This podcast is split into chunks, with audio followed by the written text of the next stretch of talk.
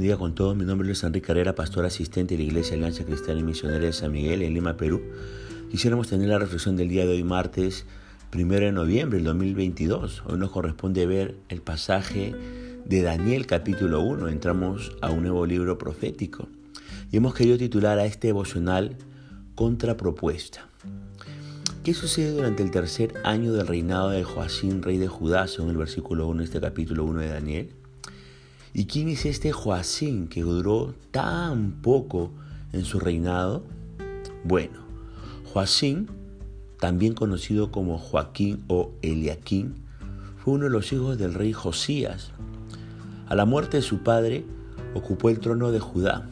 Recuerde que hacía muchísimo tiempo que Israel se había dividido en el reino del norte y el reino del sur. El reino del sur era conocido como Judá. Pero fue un rey tan desastroso este Joacín, tan pésimo, que duró muy, pero muy poco en su reinado. Su historia concluye en el año 605 a.C., aplastado por los generales del poderosísimo rey Nabucodonosor. Esta fue la primera conquista de Babilonia sobre los reyes de Judá, donde Daniel y sus amigos son llevados en cautiverio. Años después, Babilonia arrasaría definitivamente con el reino del sur. Ahora, ¿quién lo entregó a Joacín en manos de Nabucodonosor, según el versículo 2? Exacto, el Señor lo entregó. Otras versiones dicen, el Señor lo permitió o el Señor le dio la victoria sobre el rey Joacín. Y esto me lleva a pensar en varias cosas importantes. Primero, todo lo que tenemos viene de Dios. Si usted tiene autoridad, liderazgo, ministerios, bendiciones, negocios, dinero, familia, etcétera, todo viene de Dios. Y si no lo cuidamos, si no lo administramos inteligentemente, si hacemos desastres como Joacín, lo perderemos. Y así fue como le fue eh, dado, así como le fue dado, le será quitado. Segunda cosa importante, detrás de todos los acontecimientos naturales, acontecimientos sociales, culturales, políticos o pandémicos, está en ejecución la soberanía de Dios. Por medio de lo que vivimos cada día, Dios llama nuestra atención, nos prueba, nos disciplina, nos corrige, nos advierte, nos enseña, pero, pero, nunca nos abandona. Tercera cosa importante que me hace llevar esto que acabamos de ver en los versículos 1 y 2. Dios nunca deja de amarnos. Y si reconocemos nuestros pecados, algo que Joacín no hizo, si nos arrepentimos y lo buscamos, Él vendrá a, librarnos. Ahora, basados en el versículo 3, pregunto, ¿quiénes más sufren las consecuencias del pecado de Joacín? Fíjese que pecó Joacín, pues que pague Joacín, ¿verdad? Es lógico, ¿no? Sí, es lógico. Pero la realidad es que las consecuencias del pecado y de la falta de arrepentimiento de quien lidera afecta y alcanza a todos los que están debajo de él. Y de aquí aprendemos algo. Cuando los padres, autoridades en el hogar, tomamos malas decisiones espirituales o malas decisiones económicas o malas decisiones de pareja, afectamos a nuestros hijos, que no tienen nada que ver. Cuando los presidentes y gobernadores de los países toman malas decisiones o decisiones perversas como robar y no gobernar, por ejemplo, afectan a toda la nación sobre la que gobiernan. Un ejemplo más, cuando los pastores y líderes de las iglesias tienen conductas negativas o fuera de la voluntad de Dios, perjudican a toda la iglesia. Siempre es así. Sin embargo, Aún en medio del error, del pecado y de la oscuridad, Dios lleva adelante sus propósitos y ya lo entenderá más adelante. El pecado de Joacín y su desastroso reinado, más el desastroso reinado de otros reyes de Judá, provocaron la cautividad para todo el pueblo. Ahora, ¿a qué muchachos judíos traídos en cautividad escoge el rey de Babilonia y qué cualidades debían tener según el versículo 4 de este capítulo 1 de Daniel? Fíjese que Nabucodonosor no era ningún tonto. Aún de los cautivos, él quería lo mejor de lo mejor. Los mejores recursos humanos serían propiedad del rey. Y escúchenme por favor, su compromiso con Dios es lo más importante en este mundo. Su corazón para Él, su amor por el Señor es lo más importante en esta tierra. Pero no se puede quedar solamente allí.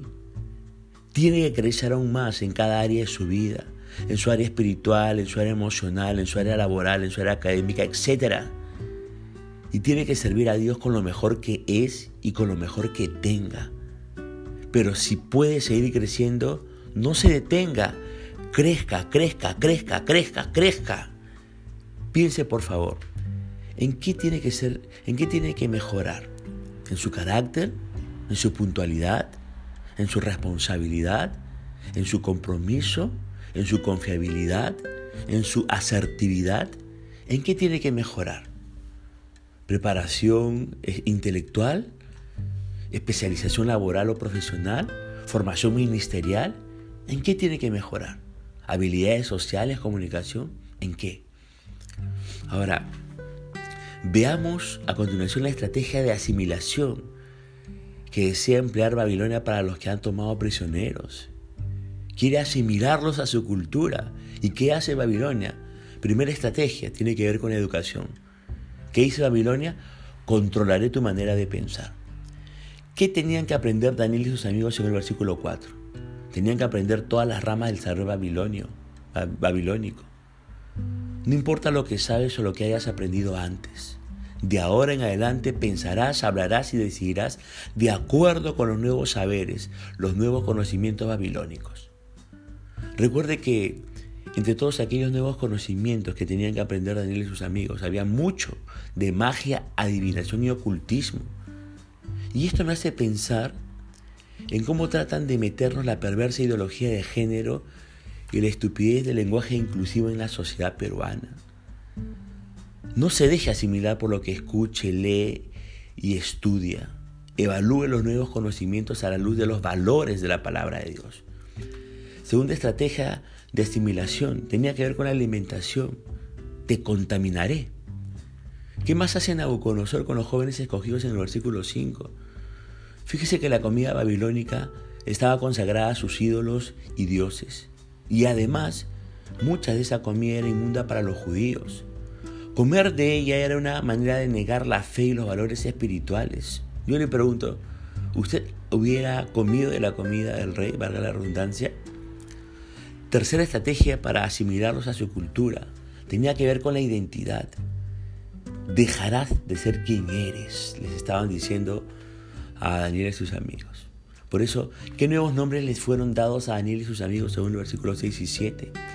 Daniel se llamará Belsasar, Ananías será, será llamado Sadrach, Misael se llamará Mesac y Azarías será llamado Abednego.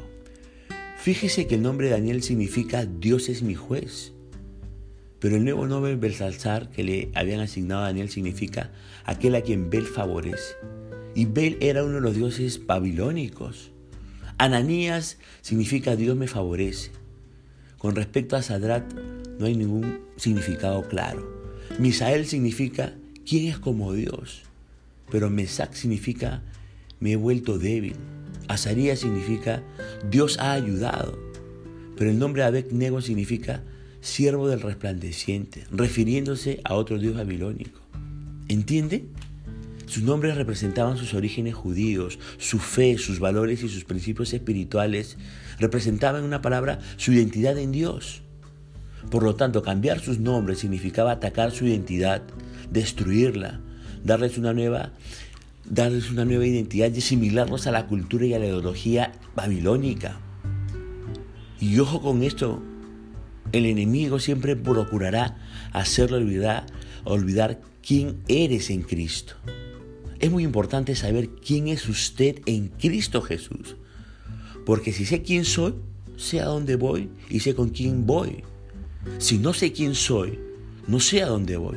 El futuro me va a ser desconocido y me va a producir miedo, inseguridad y angustias. No conozco mi destino y no entiendo por qué me pasan las cosas que me pasan. Pero si sé quién soy, los temores y las inseguridades comienzan a desaparecer porque sé a dónde voy. Pero si no sé quién soy, no sé con quién voy y todos me arrastran. Todos me ofrecen cosas y no sé a quiénes decirle que sí y a quiénes decirle que no. No sé a quién seguir y a quién escuchar. No sé a quién imitar y en quién fijarme. Pero si sé quién soy, sé sin confusiones con quién voy, a quién escuchar y a quién imitar. Lo más importante en esta vida es ser. Por eso es importante saber quién soy, quién es usted en Cristo. ¿Entiende las, las estrategias de asimilación que está empleando Babilonia?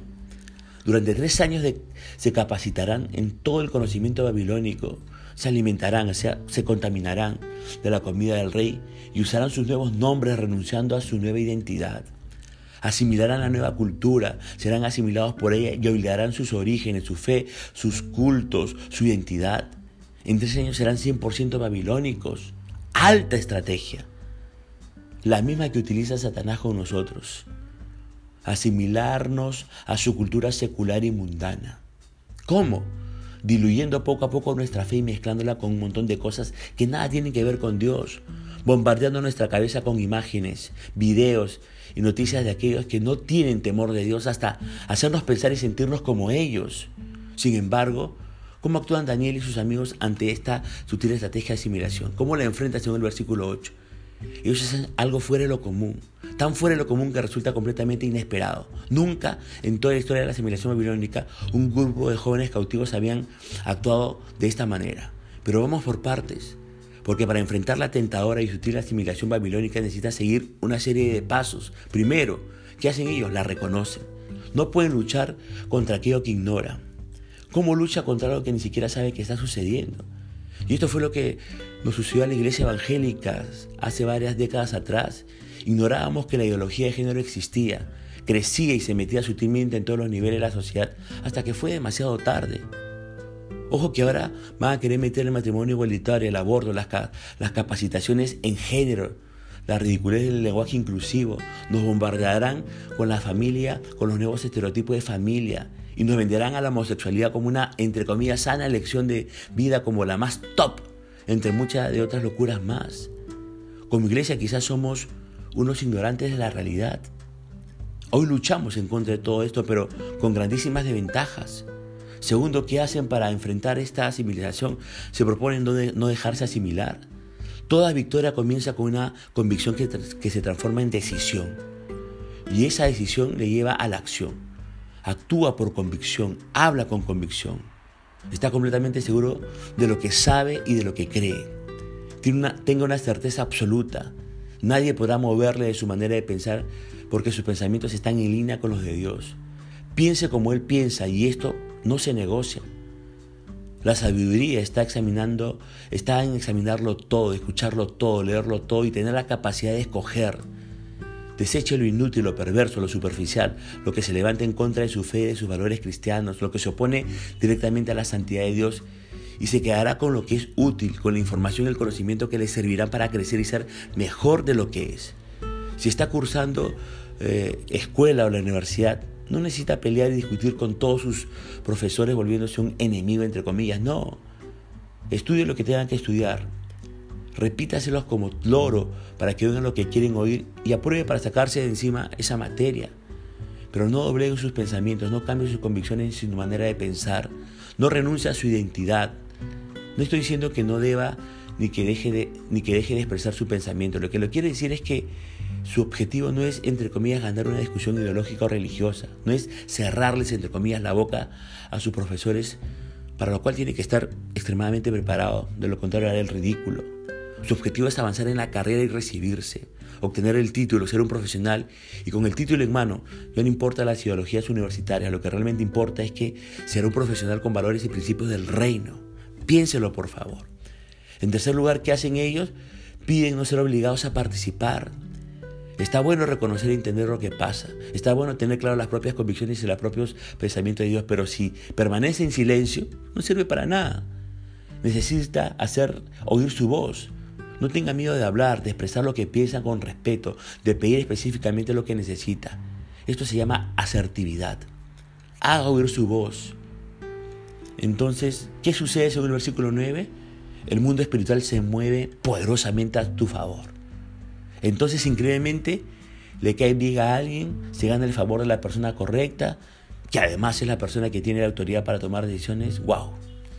Mientras sus convicciones y decisiones se mantengan alienadas al corazón de Dios, alguna puerta siempre se abrirá. Sin embargo, ¿con qué planteo, con qué planteo se encuentra en el versículo 10?